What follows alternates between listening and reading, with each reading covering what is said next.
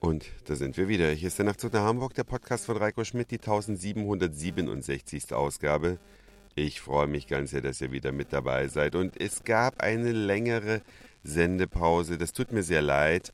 Aber es ist natürlich extrem viel passiert. Und nicht alles kann man immer sofort kommentieren, weil bei bestimmten Sachen auch der Schreck einfach viel zu groß ist. Ich komme zurück auf ein Ereignis, was viele vielleicht schon äh, nicht mehr so ganz präsent im Kopf haben, der Absturz der German Wings Maschine in den französischen Alpen. Das ist eine unglaubliche Katastrophe, aber ich habe mich mit ganz vielen Menschen darüber unterhalten, was sie davon halten und ich habe eine Erkenntnis gewonnen, die ich euch unbedingt mitteilen möchte und vielleicht teilt ihr die ja sogar. Wenn jemand sehr krank ist, psychisch krank und sein Leben gerne beenden möchte, dann hat man ja nicht so viele Möglichkeiten, das zu tun, wenn es schmerzfrei bleiben soll. Ja, man kann sich zwar auf verschiedene Arten äh, aus dem Leben räumen, aber die meisten bereiten eher Kopfzerbrechen. Und wenn man jetzt die Chance hat, wenn man also nichts sehnlicher wünscht, als zu sterben, und die Chance hat, das absolut schmerzfrei hinzukriegen, dann ist natürlich ein Aufprall mit rund 800 Kilometer pro Stunde gegen eine Felswand ideal.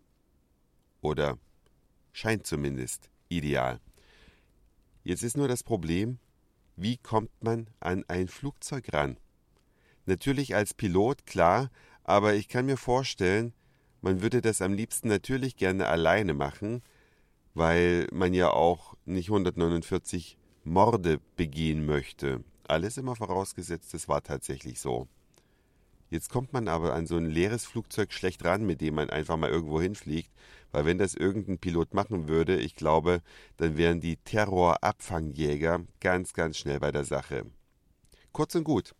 In meinen vielen Gesprächen, die ich da jetzt zu diesem Thema geführt habe, kristallisierte sich heraus, dass etwas daran mitverantwortlich sein könnte, dass es zu dieser schlimmen Katastrophe gekommen ist, nämlich die deutsche Haltung zur modernen Sterbehilfe.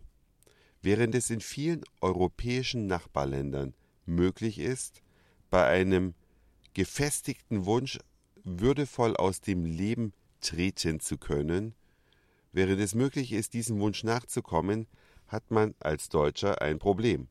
Und ich meine nicht nur wenn man grauenhafte Krankheiten hat, die mit schlimmen Schmerzen verbunden sind, sondern auch bei psychischen Krankheiten, wo eben Menschen gerne das Leben für sich beenden möchten. Hätte man in Deutschland eine moderne Sterbehilfe, wäre es vielleicht nicht zu der Katastrophe in den französischen Alpen gekommen.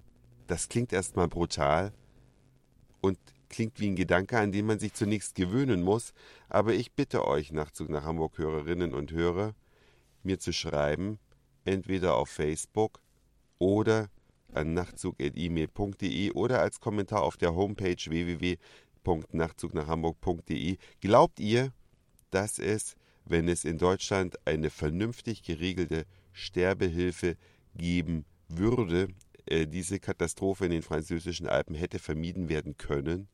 Bin sehr gespannt, ist ein sehr kontroverses Thema. Das war's für heute. Dankeschön fürs Zuhören, für den Speicherplatz auf euren Geräten. Ich sag Moin Mahlzeit oder guten Abend, je nachdem, wann ihr mich hier gerade gehört habt. Weiß schon, dass es in der morgigen Ausgabe um meine neue Apple Watch gehen wird und dann hören wir uns vielleicht auch morgen wieder. Euer Reiko.